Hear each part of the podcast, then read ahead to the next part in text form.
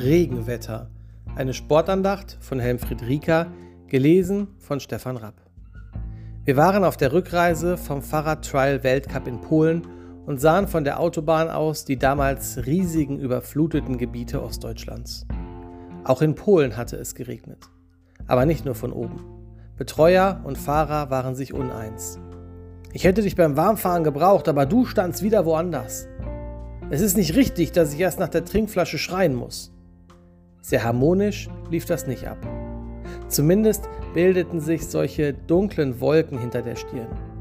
Wenn du das so siehst, mach doch deine Sache alleine. Vom Sachverhalt war klar, dass der Fahrer recht hatte. Die Situation verleitete durch das triste Wetter aber verstärkt dazu, aus dem Fleisch heraus zu reagieren. Ist das dann das letzte Wort? Christus hat uns befreit, damit wir als Befreite leben. Bleibt also standhaft und lasst euch nicht wieder in ein Sklavenjoch spannen. Galater 5, Vers 1. Paulus ging beim Schreiben dieser Zeilen drei Verse zuvor, in Kapitel 4, Vers 28 bis 30, von der Geschichte Abrahams aus. Auch in dessen Familie gab es Probleme und keine kleinen. Je länger Abrahams Frau keine Kinder bekam, umso mehr wuchs ihre Ungeduld. Die Notlösung durch ihre Magd zu einem Sohn zu kommen, vergrößerte das Problem drastisch, nachdem dann auch ihr eigener Sohn Isaak das Licht der Welt erblickt hatte. Und Paulus folgert, ihr aber, liebe Brüder, seid wie Isaak Kinder der Zusage Gottes. Das ist da, wo Gottes Geist regiert.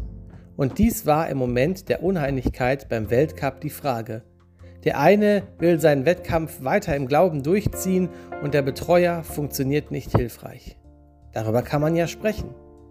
Doch die Reaktion auf den zu Recht bestehenden Vorwurf war im Denken ein Abdriften in Richtung Knechtschaft, wie man das Wort Sklavenjoch auch übersetzen kann.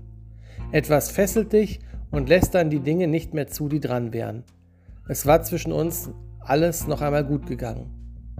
Zu einer geistlichen Verhaltensweise gehört, sich etwas sagen zu lassen. Gerade Ältere mit ihrem größeren Erfahrungsschatz und vom Leben geprägt, tun sich eher schwer, sich von einem jüngeren Menschen etwas sagen zu lassen. Aber es geht nicht anders. Fehlverhalten erkennen, eingestehen, entschuldigen und ablegen. So ist es möglich, den Umständen wieder optimal zu begegnen. Wenn beide Partner in ihrem Wollen und Verhalten geistlich bleiben, kann nur der Segen Gottes auf ihrem Tun liegen. Beide haben es aber auch in der Hand, auf welche Seite sie sich stellen wollen. Auf die der Freiheit oder auf die der Knechtschaft. Die beste Nachricht ist, du kannst die Kupplung treten und den Kraftfluss aufs Getriebe und die Räder unterbinden. Das ist das große Vorrecht derer, die auch nach einem Regenwetter des Fehlverhaltens von Herzen geistlich gesinnt und wieder frei sein wollen, denn das ist ihr Vorrecht.